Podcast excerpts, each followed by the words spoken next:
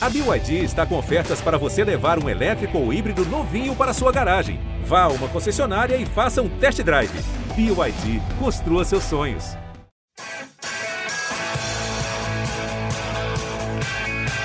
Rolou para Cafu, para Raí, pro gol. E que gol! Partiu o Rogério, pé direito na bola, passou pela barreira.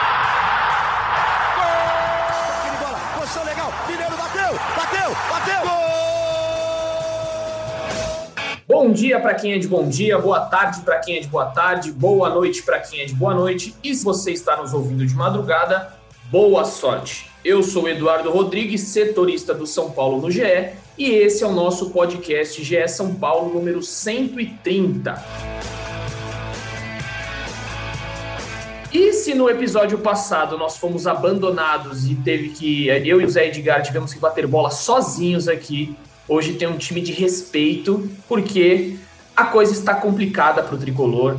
A cada episódio que a gente vem aqui, é, foi, é muito diferente do que aconteceu no Paulista. A gente vinha aqui no Paulistão, falava de vitória, de goleada, só que as coisas mudaram da água, da, do vinho para água no São Paulo, né? O que era muito bom acabou se tornando aí um pesadelo repentino, talvez sim, talvez não, e é o que a gente vai debater aqui no podcast de hoje.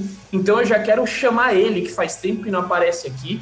Ele tem a carteirinha VIP desse podcast, só que fazia tempo que ele não aparecia mas ontem ele esteve lá na Vila Belmiro, é, viu de perto Santos 2, São Paulo 0 e vai trazer para a gente as impressões. É ele, André Hernan, o cara da informação, que come informação com farofa, e ele está aqui conosco hoje. Seja bem-vindo, meu amigo, meu irmão André Hernan. Grande Edu, um abraço, um abraço para todo mundo que acompanha o GS São Paulo. Hoje, hoje tá, tá, tá legal o programa, hoje vai ser bacana a gente debater, tem muita coisa para falar. Você ainda vai apresentar os nossos outros convidados aqui. Mas eu quero dizer o seguinte, assim, para começar, eu quero deixar um fiozinho aqui. O Crespo ainda não entendeu qual é a diferença entre Paulistão, entre estadual e Campeonato Nacional, Campeonato Brasileiro, Copa do Brasil.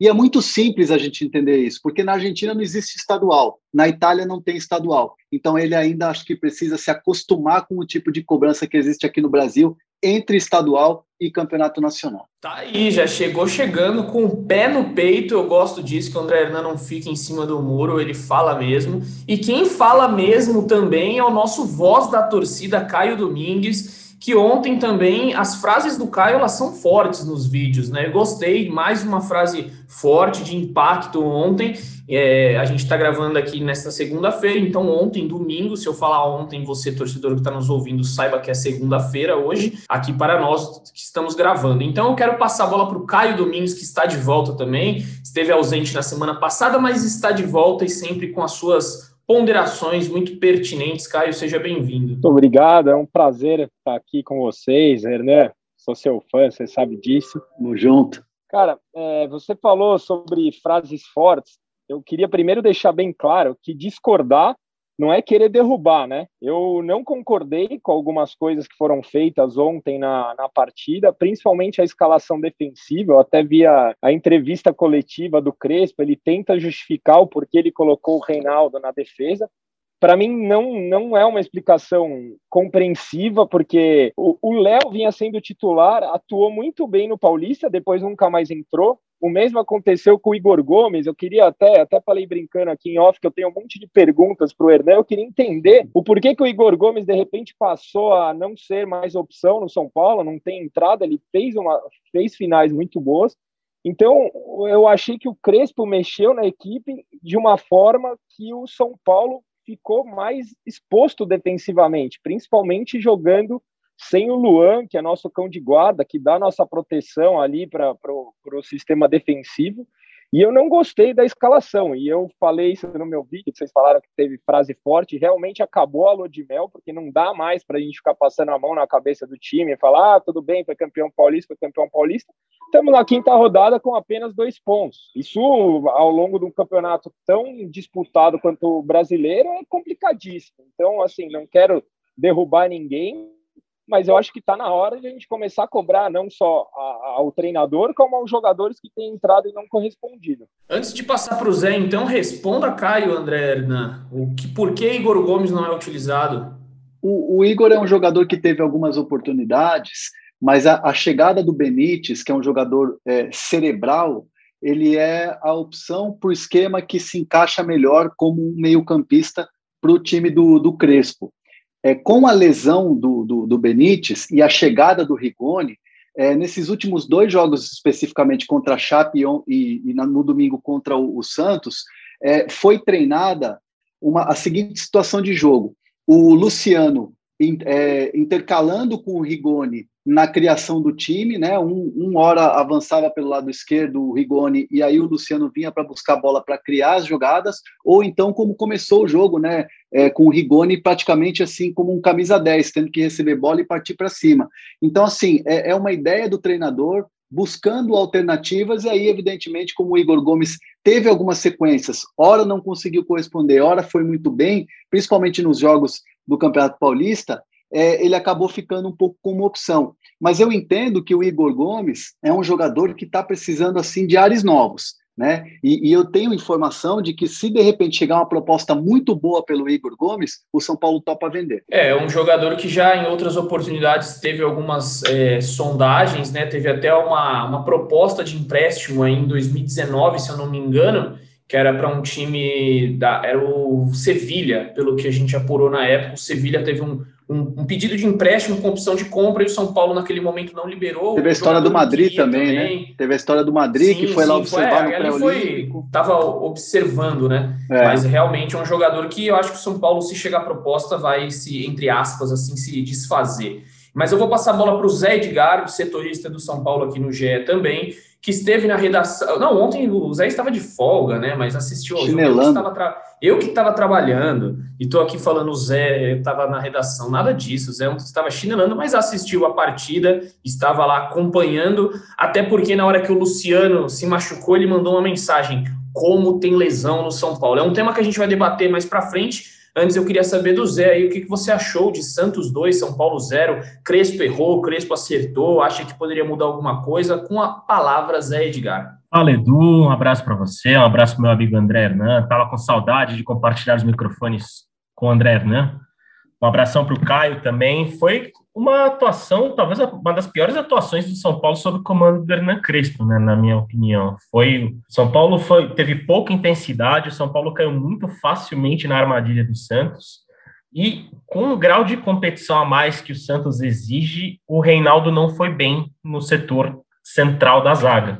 Talvez é, era uma questão que a gente até tinha conversado, né? Que eu tinha achado que ele havia tido alguns bons momentos contra a Chape ali no setor central da zaga, mas contra o Santos foi muito mal. Então, são, são testes que o Crespo fez e que não deram certo. E eu acho que já chegou o momento de, assinar, de ligar um sinal de alerta, porque são dois pontos em apenas dos 15 primeiros disputados no Brasileirão, e o São Paulo tem como objetivo brigar pelo título do Campeonato Brasileiro. E mais do que isso, o São Paulo depende de ficar nas, nas primeiras posições do Campeonato Brasileiro por uma questão orçamentária também, porque o prêmio é escalonado no Campeonato Brasileiro e, e com dois pontos em 15, o São Paulo já sai muito atrás dessa disputa.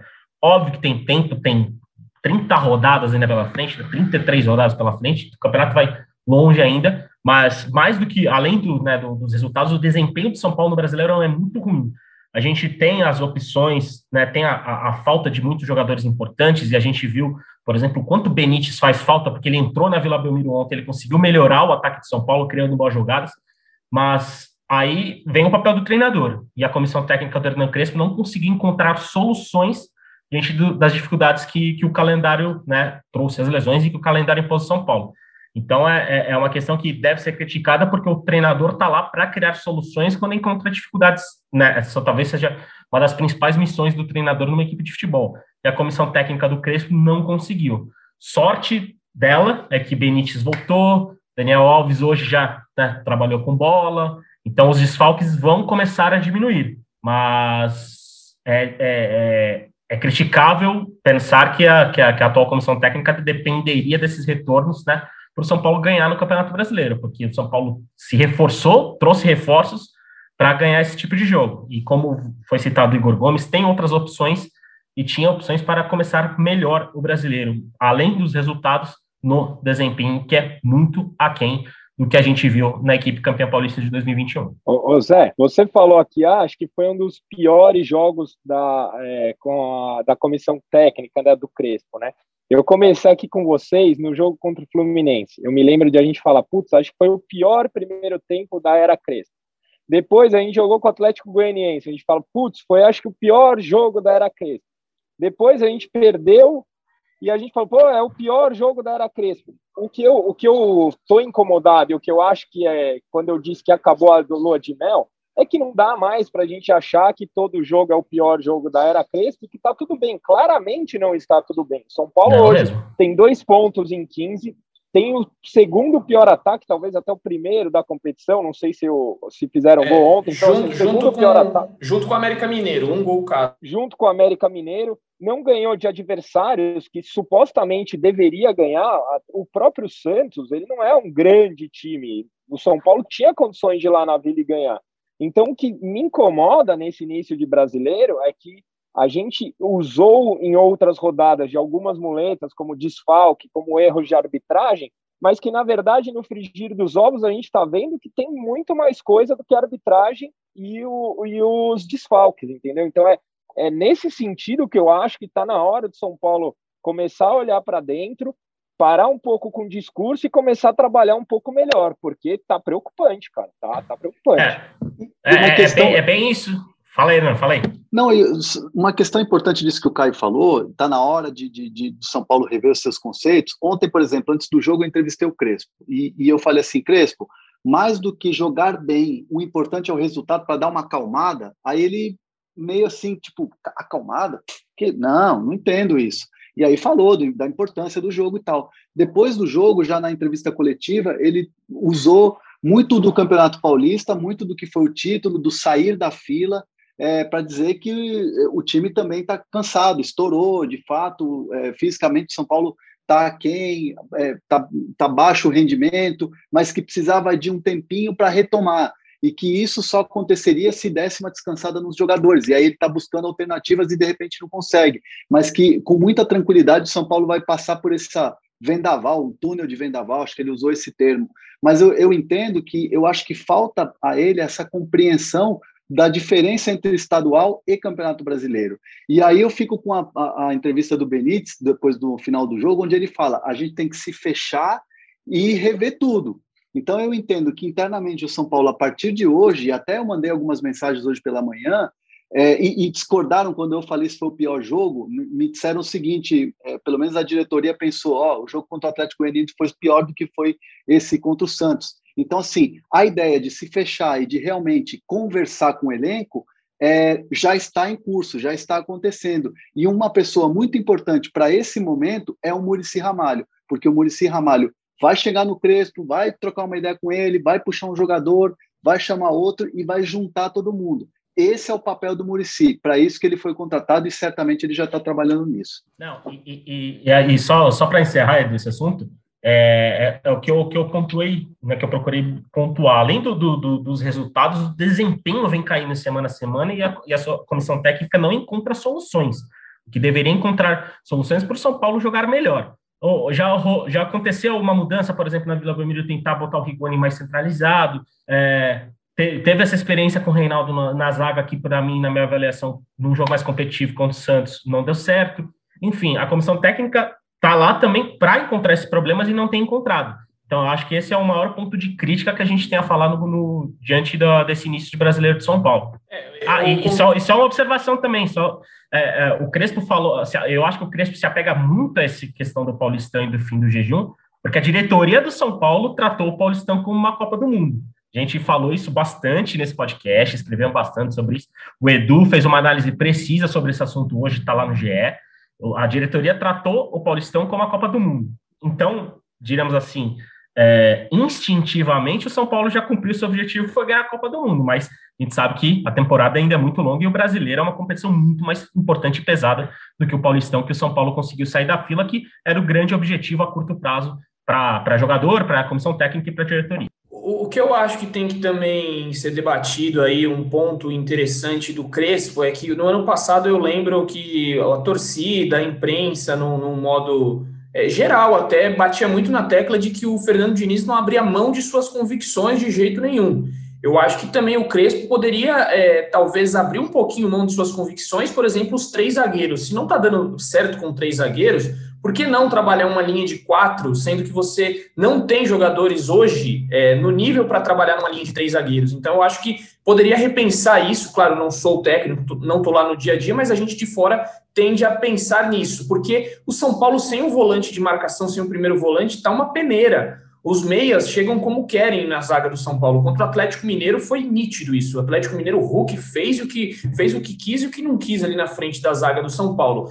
É, talvez, é, por que não tentar um Diego Costa, que é um volante, é, foi volante na base, como um primeiro volante? É, por que não você. É, aí você joga ali, você pode colocar Bruno Alves e o Léo é, coloca Igor Vinícius de um lado, Orejuela, o Reinaldo volta para a lateral esquerda. Então eu acho que tem opções. É, eu acharia, eu achava que no jogo contra a Chape, né, que ele fez aquela escalação mais surpreendente, eu achei que ele fosse com uma linha de quatro zagueiros, uma linha de quatro defensores, porque há opções, mas eu estou vendo que talvez o Crespo esteja muito fechado, muito focado nas suas ideias. É, a gente criticou muito o Fernando Diniz ano passado, eu acho que também vale um pouquinho de crítica. Ele não é isento de críticas, então acho que o Crespo poderia rever. O Caio levantou o dedo ali com você, Caio, pode falar. Então, pode ir, André, porque você falou exatamente o que eu ia falar. A única questão sobre o sistema defensivo, né? Porque a minha única questão, é, eu não acho que o Crespo se omite, tá? Muito pelo contrário, eu acho que ele está tentando, colocou o Reinaldo de zagueiro, são alternativas, um chama de Pardal,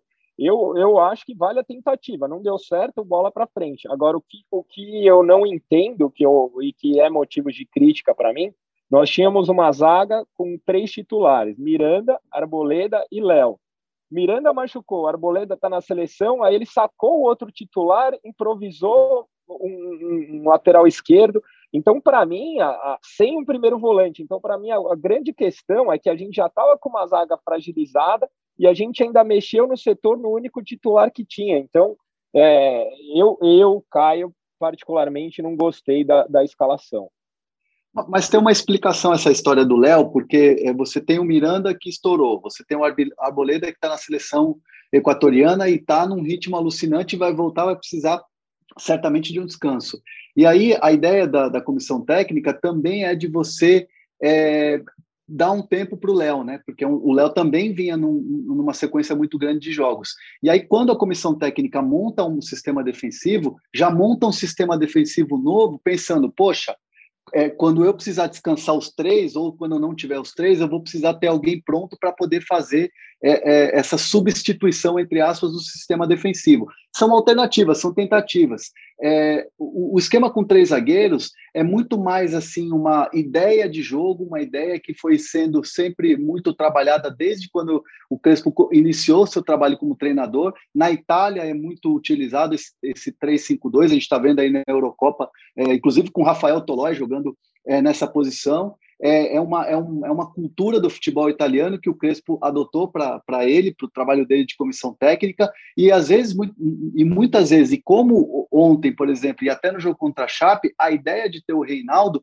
é de você também ter uma transição, um passe melhor, uma saída de bola melhor, para você poder defender com três e de repente atacar numa linha de quatro, montando aí com um homem a mais chegando no meio campo. Só que ontem não deu certo. Por quê? Porque é, é, a decisão de fazer marcação individual acabou acabou não dando muito certo porque teve muitos erros individuais. Então, na primeira, no, no primeiro gol e no segundo, erros individuais acabaram matando, e muito em função dessa é, escolha por ter feito uma marcação individual, algo que o Crespo não tinha feito ainda no São Paulo e eu achei arriscado num clássico, ainda mais com um time veloz como o Santos. Vou ler a, vou ler a frase aqui que o Crespo falou na coletiva sobre esse tema para a gente é, pular de assunto, porque eu sinceramente não entendi muito bem assim qual foi a ideia dele, mas ele disse: acredito que a dinâmica do Wellington, é, acredito que essa mudança, né? É, de Wellington é, foi para fazer pressão no Pará ele é mais rápido e a experiência de Reinaldo poderia dar maior tranquilidade ao Wellington. Ele se resumiu a dizer isso. Para mim, não explicou muita coisa. Ele disse que o Wellington iria fazer pressão no Pará e o Reinaldo foi escalado por ter experiência. Foi essa a explicação que É, essa experiência de você segurar, por exemplo, o principal jogador, o ímpeto do Marinho, o principal jogador do, do, do Santos. Mas aí você já viu que não deu certo, porque os dois começaram a pegar, pegar fogo ali, troca de provocações, falta para lá, falta para cá. E o Wellington, as subidas do Wellington, na tentativa de você segurar o Pará na marcação. Só que aí o Wellington também não conseguiu subir porque é, o, o, time do Santos ele foi, ele foi amassando o São Paulo, foi marcando em cima, isso o Diniz pedia a todo momento para o time subir a marcação, o Wellington acabava ficando, o Rigoni tentava entrar na dele, e aí quando o time ia atacar pelo lado esquerdo, às vezes tinham três jogadores no, no corredor, porque o Reinaldo toda hora se preocupava em dar assistência ao Wellington também é, é, não só no ataque, com bola rolando, mas também defensivamente. Então, assim, foram escolhas que, de repente, no treino surtiram efeito, mas numa, na hora do jogo acabou não dando certo. E eu volto a repetir: são escolhas que, para um jogo contra o Santos, você precisando do resultado, foram escolhas assim muito no timing errado. E com o Fernando Diniz do outro lado que conhece os jogadores do São Paulo, né? Então, você complica mais ainda essa situação. É, mas enfim, vamos. Caio vai falar alguma coisa? Então, o, o, o, que, me, que me deixou preocupado também em cima dessa, dessa saída, porque uma das possibilidades do Reinaldo era melhorar a saída de bola. E o São Paulo, de Diniz, tinha uma séria dificuldade nessa saída de bola. Nos nossos piores jogos em 2020, os técnicos adversários subiram a marcação, tiraram a pressão, pegaram a gente e tomamos um monte de gol no contra-ataque. Ontem aconteceu exatamente a mesma coisa.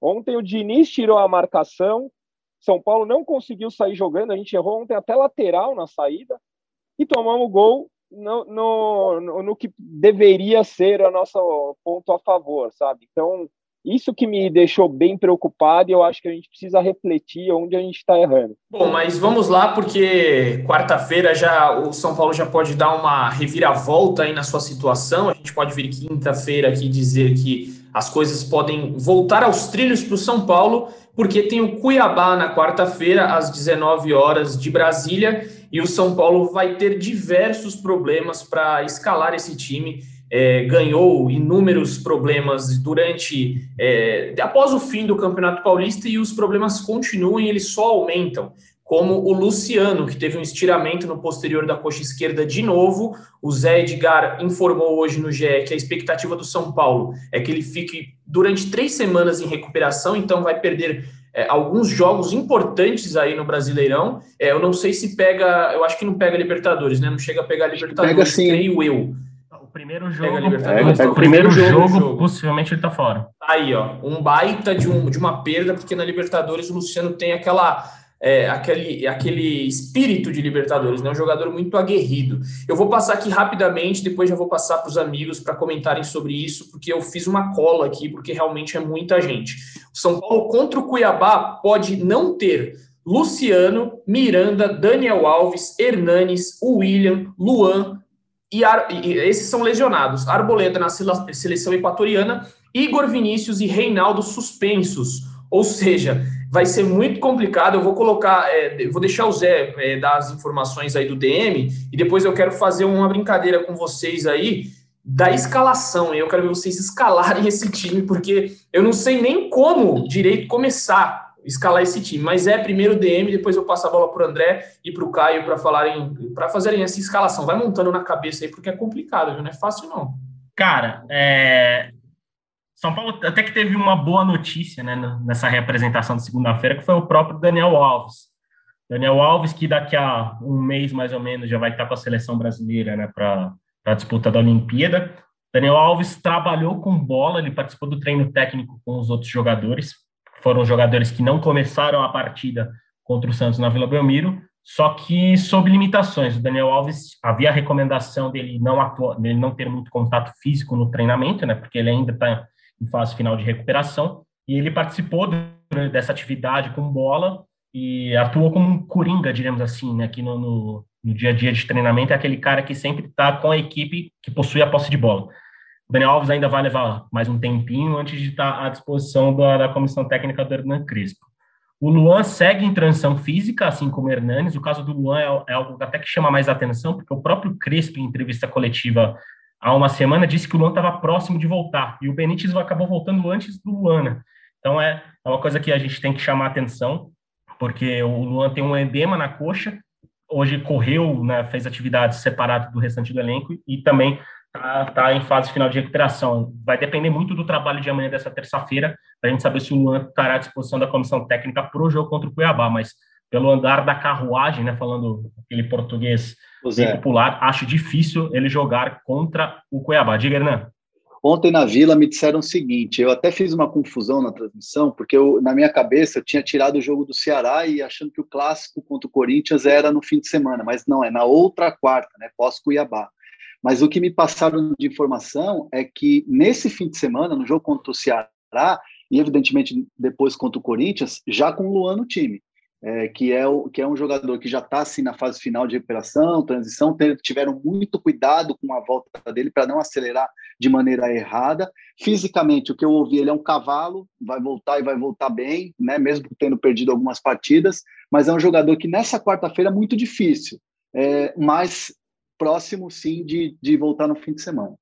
É isso. Assim como o Hernanes também, que está nesse processo de transição física, o Miranda segue no refis, né? O Miranda tinha uma, tem uma expectativa de retorno em três semanas, assim como, como o William, que também está totalmente entregue ao refis. Então, a gente pode ver o Luan no fim de semana, como o Hernan falou, e talvez o Daniel Alves na próxima semana, porque né, já começando a trabalhar com bola, sob limitação ali, vai ser observado e monitorado dia a dia para, quem sabe, ter novidade. E, e o Benítez, né, a boa notícia é que ele não sentiu, atuou normalmente, trabalhou normal hoje na, na representação, então Benítez segue à disposição. E sobre o Luciano, é, você citou né, as três semanas, o Luciano, o que, que aconteceu? Ele teve um estiramento no posterior da coxa esquerda, que foi o mesmo músculo que ele teve um pequeno estiramento na Argentina contra o Racing.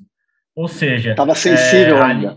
Exatamente. E, e, foi um lance muito, foi um lance muito de azar assim do Luciano, porque ele esticou a perna pra, na disputa ali com o Lampérez, e o Lampérez toca com a ponta da chuteira na ponta do Luciano e esse impacto, digamos assim, das duas chuteiras fez o músculo né, esticar e, e deu o estiramento que vai tirar o Luciano por até três semanas. Há uma expectativa de que ele possa voltar em duas semanas, mas né, diante da circunstância de ser uma segunda lesão no local, a gente imagina, a gente sabe que o São Paulo vai tomar todo todo cuidado né, para ter o Luciano 100%, porque, como o Edu falou, é um jogador fundamental, ainda mais pensando em oitavas de final de Libertadores.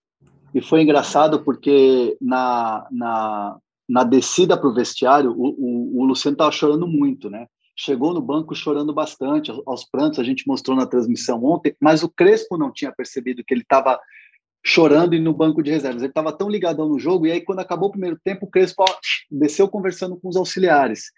Só no meio do jogo, do segundo tempo, que o, o, teve uma parada do Volpe que ficou um pouco mais assim, tempo assim, sendo atendido, que o Crespo parou, olhou para trás, viu o Luciano e falou: E aí, meu, como é que você está? E aí o Luciano foi lá, levantou, já estava com gelo na coxa, e explicou para ele. Falou: Olha, tive uma dividida assim, e aí bateu na ponta do pé. Quando bati na ponta do pé, eu senti o músculo fazer assim, ó. E aí o, o, Crespo fez o, o, o sinal. Esticou? Esticou? Ele falou: Esticou e está doendo demais. Aí ele botou a mão na cabeça, por Deus, tipo, já sabendo que ia perder o cara por um tempo. Porque jogador sabe, né? Quando o boleiro sabe quando estica, qual é a gravidade do assunto, né? Do, do, da lesão. E o próprio o choro do Luciano era em função disso. E aí o Crespo já meteu a mão na cabeça e falou: por Deus. É, Só... é, foi, foi tudo muito na minha frente ali, então foi, foi uma cena inusitada. Uma observação que eu queria fazer só desse caso do Luciano, eu não sou médico, longe disso, não conheço nada de músculos. Doutor Edu. É, mas eu, eu acho que assim, o Luciano, no ano passado aí, o torcedor vai lembrar, na Copa do Brasil, ele, ele teve aquela lesão, né, contra o, Grêmio, é, ele, teve, ele teve uma lesão, na verdade, antes disso, aí ele voltou contra o Fluminense, jogou contra o Grêmio e estourou de novo. O Zé traz a informação de que ele teve essa, esse pequeno estiramento, retornou e machucou de novo.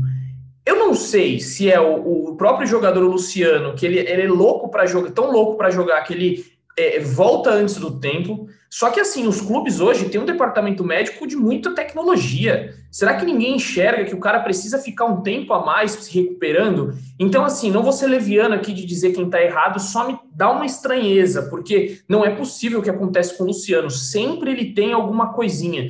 E aí eu vou falar uma coisa aqui também. O Luan, vocês lembram que o Luan, na final do Paulistão, é, ele botou a mão na coxa e saiu, foi substituído? Perguntei no dia seguinte para o São Paulo e São Paulo falou que não era absolutamente nada. Passam dois jogos depois, ele tem um estiramento no local que ele teve a, é, a dor na final do Paulistão. Então, me leva a crer que alguém está errado aí nessa história. É, lógico que eu não vou, vou falar aqui porque eu não tenho é, comprovação, mas é só uma observação que eu queria fazer, porque esse fato do Luan me, me deixou muito. É, eu já passo para vocês, é só um minuto. É, me deixou nessa estranheza, porque o, o Luan teve esse, esse problema na final do Paulistão, passa dois jogos, ele sente de novo. Então, é, enfim, eu acho muito complicado o que tem acontecido. O Luciano sempre essa coxa esquerda, já não é de hoje, desde o ano passado. E se a gente pegar aí a, a lista do, dos lesionados do São Paulo, tem muitas lesões de coxa, muita lesão de posterior. Então, é algo que deve ser visto pelo departamento médico e pelos preparadores físicos do Crespo, porque não está alguma coisa não está certa aí, a conta não está fechando. Pode ir lá, Zé. Não, só duas observações rápidas para a gente matar esse assunto também, do o, esse pequeno estiramento que o Luciano teve contra o Racing tirou ele por 10 dias, né? Ele voltou só na semifinal do Campeonato Paulista ali contra o Mirassol e aí seguiu. E sobre o Luan, que você citou, né, de que você viu, você era testemunha ocular ali, viu ele sentindo a coxa e tudo mais na final, pelos relatos que a gente tem, o Luan sentia dores desde as quartas de final do Campeonato Paulista. Ali contra a Ferroviária, o Luan já estava reclamando do edema na coxa, já estava reclamando de dores. Foi, obviamente, mantido em virtude da, da, da, reta final do estadual, que São Paulo queria ganhar mais do que tudo. E aí, né, pós é, título do Campeonato Paulista, veio a lesão. E o Luan, a gente acho que é unânime aqui, acho que o Hernan também vai concordar com a gente. Talvez o Luan se mostra desses desfalques, talvez o jogador que mais faça falta para essa equipe do Crespo, porque não há ninguém no elenco do São Paulo com a característica que o Luan tem corre, está em todo lugar, como disse o Abel, né? Da, a gente se cansa só de ver do lado de fora. É, esse, esse fato do Luan, eu conversei com ele depois, no dia seguinte ao título, né? Que fiz uma matéria com ele, ele disse que pediu para sair porque o Veiga começou a perceber que ele estava com dor e o Veiga começou a ir para cima dele, girar em cima dele. Ele falou: Não vou conseguir pegar esse cara, vou estourar minha coxa. Então ele pediu para sair. Me causa estranheza, vamos ver. Mas aí agora vamos lá, já que tão, tem todos esses desfalques, quero saber do Caio qual escalação, Caio Domingues, que você colocaria para São Paulo e Cuiabá na quarta-feira? Você manteria a linha de três zagueiros, quatro defensores? Vai lá, o microfone é seu, a escalação é sua. Caio Domingues Crespo. Caio, não, oh, Caio oh. Tele Santana, rapaz. Tá, não, imagina, que isso. Eu tô mais para Caio, sei lá, Adilson Batista, umas coisas assim. Tá, sou ruim, eu sou. É fácil falar e difícil fazer, mas eu vou falar. Eu não mudaria os três zagueiros agora e eu vou explicar minha razão. A gente precisa ganhar. A gente precisa ganhar e o Crespo treinou sete meses, seis meses que ele está aí no São Paulo com essa formação. Então, mais do que um bom jogo, eu espero três pontos. O que, que eu faria, né? Léo pela esquerda, Bruno Alves e Diego Costa, Wellington e Orejuela, Nestor, Sara e Benítez, é, Éder e Pablo. Esse, e olha, esse time, são 10, 12 desfalques aí, é time para ganhar em casa do Cuiabá. Por isso que a gente, eu como torcedor, fico louco, porque é um time para ganhar em casa do Cuiabá. O São Paulo tem um elenco bom, não é ah, o melhor do Brasil, não é, mas é time para fazer mais do que o que tem, o que tem feito. Então, acho que dá para ganhar e vai ganhar. É, e daria para ganhar do Santos com esse time aí, viu? Não seria absurdo, não. Mas vai lá. Pois né? é. Eu faria só uma, uma, uma alteração, e, e, aí eu explico por quê. Eu colocaria o Galeano de lateral direito, é, porque ele é um jogador que te dá essa te dá esse corredor. É um jogador que é agudo, te dá esse corredor, tem finalização, pode fazer o facão. É, e o Orejuela me falaram que ele está com um pouquinho de dificuldade de adaptação, né? É um jogador que ainda não está é, é, é, tímido, é, é, um jogador que ainda está se soltando no São Paulo, é, tem essa questão de jogar numa posição em que joga o Daniel Alves, que é o cara, é, que é o não que o Daniel assuste ninguém que chega no São Paulo, muito pelo contrário, o Daniel é um cara muito acolhedor e as pessoas amam o Daniel Alves internamente lá no clube. Mas o Orejuela está com um pouquinho de dificuldade, então é um jogador que ainda precisa de mais tempo. E eu acho que é uma fogueira um jogo como, mesmo sendo Cuiabá, que tecnicamente está é, tá abaixo ainda em relação ao São Paulo, é um time novo, é um time que está chegando agora na Série A, é, eu, eu, vejo que a opção do Galeano, de repente, na direita, seria até melhor para fazer esse corredor, para ter mais velocidade e mais uma opção. Você fecha com três zagueiros e aí você sobe o Galeano, ou o Nestor, ou o Sara faz aquela, a, a, a, aquela cobertura e aí você solta o menino para poder ir para o fundo para tentar um cruzamento. Então eu só faria essa alteração, mas de resto estou contigo, Caio, na pedra. É, desculpa, mas vocês tiraram o Rigoni do time? É, né? Tá sem Rigoni. É verdade. Você vê como o elenco de São Paulo é bom, né? É, para você ver, é verdade. Eu, eu estranhei aqui. recentemente o Lisieiro, o Rigoni eu esqueci mesmo. Mas eu tira, eu mantenho uma escalação, eu manteria, porque não dá para você jogar com dois meias e talvez o Rigoni na ala no lugar do Galeano, como o André falou. Mas vai lá, Zé, mude, mexe nessa escalação aí que eles estão muito comportados. Quero mais emoção nessa escalação aí. Bom, vamos lá, vai. Vamos de Thiago Volpe, vamos com com Léo, Bruno Alves e Diego Costa na zaga mesmo, os três. Eu iria com Rigoni na ala, eu iria com Rodrigo Nestor, com Gabriel Sara, com é, Reinaldo na ala esquerda. No ataque. O Reinaldo está suspenso. Reinaldo está suspenso. Reinaldo está suspenso. Wellington, no caso, na esquerda. É, aí ben, Benítez, Éder e Pablo. Eu iria com esse time, com Rigoni na ala direita. E Volpe capitão, é, né? E quem é o capitão é o desse time aí? Vai ter que ser o Volpe. É. Ou, ou, então, gente, é, o torcedor, tenho certeza, ah. depois de me escrever lá nas redes sociais, vai concordar comigo, eu iria para cima. É, Galeano de um lado, Rigoni do outro, com alas. Num 3-5-2 com alas, com os caras, indo para cima. Pronto, tô, tá fechado meu time. tá, é bom Ousa, ousadia e alegria, né? É, ousadia, é, ousadia. Eu, acho que, eu acho que o Wellington é muito adorado pelo Crespo, o Wellington nesse time aí, eu acho que ele, ele tem vaga. Mas eu trocaria talvez o Pablo pelo Rojas, ia de Rojas e Éder. Colocar um pouco mais de velocidade. Foi muito mal ontem. Mas é colocar mais velocidade. Mas talvez dá ali uma velocidade no time, porque Pablo e Éder eu acho que fica tão pesado o time, não sei, não fica pouca mobilidade. Então, talvez eu colocaria o Rojas nesse time aí. Se o São Paulo estender o contrato dele, coloca para jogar. Então, acho que talvez eu, eu, eu, entraria dessa forma, mas acho também o Rigoni de, de ala, já que você relatou esse problema, né, de Orejuela ter o problema de adaptação. E é estranho, né? Porque o Orejuela já joga quantos anos aqui no Brasil? Se fosse uma adaptação ao futebol brasileiro, a gente entenderia, né? Mas não, mas é, é adaptação. Não, mas é, é adaptação. De grupo, adaptação de grupo. É, é o sim, clube, sim, é o clube. É. Não, eu tô dizendo, porque é estranho, porque assim, a, a, a comissão técnica é estrangeira, fala a língua dele, é, ele tem jogadores ali é, do Equador, tem jogadores da Argentina. É, estranho, né? É complicado. Claro, cada um tem sua, o seu tempo, a sua cabeça, mas é um pouco estranho o jogador ficar com essa, com essa como é que eu posso dizer, com essa dificuldade, né, de adaptação. É, eu me lembro do Centurion, cara. O Centurion é um baita de um jogador bom, promissor, né? E não tinha, não se adaptou, cara, não se adaptou ao país. O cara não adianta. O Murici falava, ah, Centurion, meu, não tem jeito, meu. O cara precisa de adaptação, meu. Adaptação. e é né? mais ou menos o que acontece com, com, a, com o Orejuela, cara. Ele precisa dar um tempo, deixa o cara respirar um pouco mais. Acho que é, é, o jogador precisa de pelo menos aí uns seis meses, uma temporada para se firmar bem. Ainda mais esses, os gringos, né? Cada um tem uma personalidade. Enfim, é, é complicado. Mas eu acho ele um baita de um jogador, um baita de, um, de, uma promessa, assim, um cara que é muito agudo, é o tipo de lateral que eu gosto. Muito bom, galera. Vamos chegando ao fim aqui. Antes, é, vou passar para o Zé, porque teve uma, uma notícia que o Zé subiu agora há pouco sobre um patrocínio aí, Zé, do, do time de base feminino. Fale mais sobre este patrocínio. É isso, Edu. É, o São Paulo fechou um acordo de patrocínio até o fim de 2022 com a Dry Company Brasil, que é uma empresa aqui, né, que digamos, uma empresa que produz chips de telefonia celular. Já tinha uma parceria com São Paulo, né? E, aliás, tem parceria com vários clubes brasileiros que possuem seu, seu chip né, de, de celular. E desde o jogo de ontem do feminino, né, contra o Real Brasília, aliás, o São Paulo ganhou por 2 a 0 vai estampar tanto no time feminino quanto em todos os times de base a marca Tricolor Chip, que é a marca do chip de celular que a Dry Company faz para São Paulo, né? O acordo do patrocínio foi, foi firmado, foi assinado, vale até o fim do ano que vem, e a, a questão do valor para onde ele será desti, destinado, né, digamos assim, fica a cargo da própria diretora de São Paulo. Não necessariamente todo o dinheiro desse patrocínio vai ser direcionado para o feminino e para a base, para o pessoal de Cotia.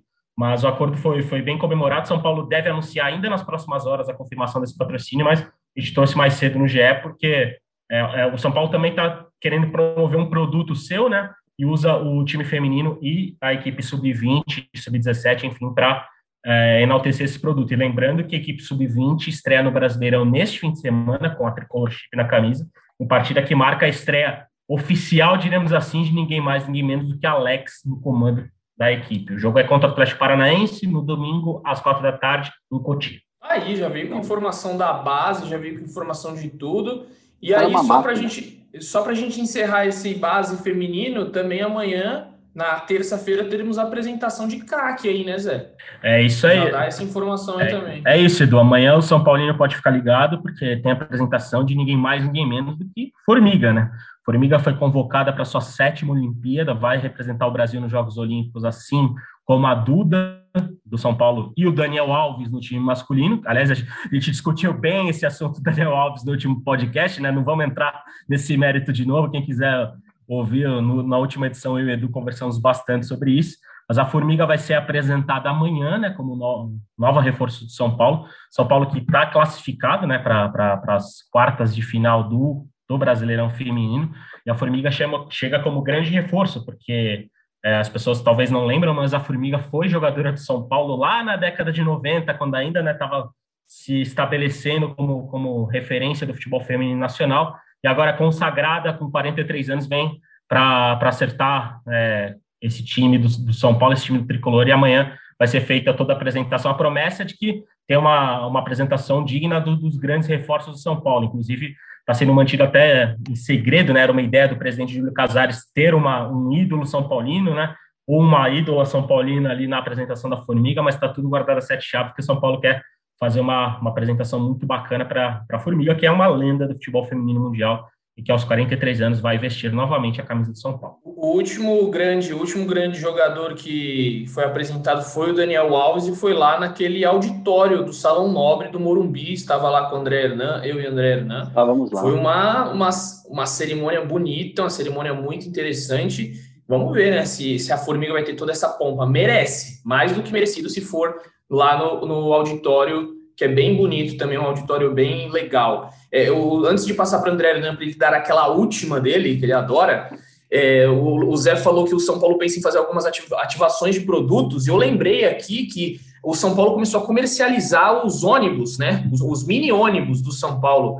A, se você, torcedor, quiser, sai pela bagatela de R$ 149,90. Uma mina, a mina, a, a miniatura... É de verdade? Ele sai andando então... com ele ou não? esse preço. É, foi, foi, a cara que eu fiz, mas é só para dar essa informação para o torcedor, porque ano passado muita gente perguntou: cadê a miniatura? Eu lembro que eu tinha feito uma matéria uma vez e coloquei da miniatura, então essa miniatura está à venda por R$ 149,90 e também tem um ônibus do time feminino, que é R$ 139,90. Então tem esses dois aí, já está é, à venda. Então, com você, André Hernan, solte aquela sua última. Te agradeço mais uma vez por estar aqui conosco. Volte sempre, meu amigo. Obrigado, um prazer estar aqui com vocês, craques, craques da informação. E o Caio, quero, antes de mais nada, elogiar aqui os vídeos. Estou é, gostando muito, acho que é, é um projeto muito legal, a voz do torcedor. E o São Paulo está muito bem representado com o Caio, que é um cara que eu sempre acompanhei os vídeos no Instagram, no, no YouTube é, na resenha, né, o Caio Resenha, então, porra, é muito legal é, poder dividir, assim, o, o espaço do, do podcast de São Paulo contigo. Mas deixa eu dar uma última informação, que é uma informação, inclusive, importante, e eu vou quebrar o Zé, porque é o seguinte, vamos falar, sim, de Daniel Alves.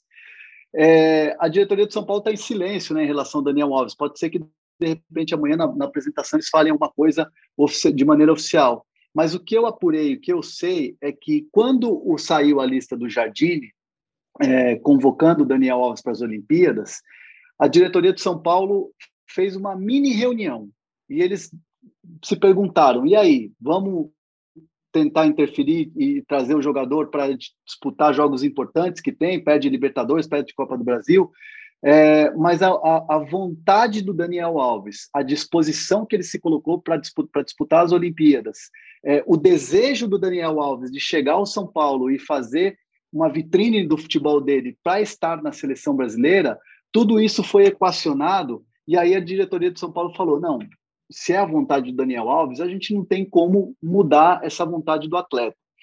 A questão salarial, poxa, São Paulo está devendo para o Daniel Alves, isso causa uma saia justa. não interfere diretamente, porque as conversas entre o staff do, do Daniel Alves sobre essa questão da dívida e a diretoria, essa conversa está em curso e está tudo muito bem azeitado. O maior receio da direção foi o seguinte: é que no momento em que você é, é, é, pede uma não liberação para o jogador, é, vai, a, vai até a CBF diz que não quer liberar o jogador, sendo que a vontade do jogador é de, de jogar uma, uma competição que ele não disputou, não tem esse título com a seleção brasileira, é, poderia causar uma, uma saia justa interna uma saia justa que eu vi assim, de maneira desnecessária para um momento importante do São Paulo, porque você vai ter um atleta que de repente não vai estar no seu 100% porque queria estar disputando com a seleção brasileira, então você não vai ter o jogador completo aqui. O que serve para o São Paulo? Não serve de nada. Então a vontade do Daniel Alves prevaleceu nesse momento. E a diretoria sabe que foi bombardeada pela torcida, por opinião em relação a salário, essa coisa do salário entrou muito em disputa, em, em, em disputa não, é, é, na, nas conversas, enfim, nas rodas de conversa, então a diretoria de São Paulo preferiu ficar em silêncio, mas é, ouvir de mais de um diretor exatamente essa mesma história. Bom, Hernan, e você me fez lembrar que ontem, vendo as redes sociais, presidente Júlio Casares muito é, afeito às redes sociais, sempre lá nelas, ele postou uma foto qualquer num jantar e um torcedor respondeu: liberar o Daniel Alves é um descaso com São Paulo, bababá, babá, aquela coisa toda que o torcedor está falando. Júlio, o Júlio Casares respondeu o torcedor apenas com respeito, mas discordo de você se foi simples assim. Júlio Casares respondeu a esse torcedor, como deve ter respondido a outros também. José Edgar, diga lá. Ah, é só para complementar isso que o Hernan falou, é que foi o São Paulo quis evitar um estresse desnecessário com o seu principal ativo, diríamos assim, porque mais do que o Daniel Alves, desde a chegada, o Daniel Alves é tratado como um ativo, né, o São Paulo quer, né, quis fazer, até agora não conseguiu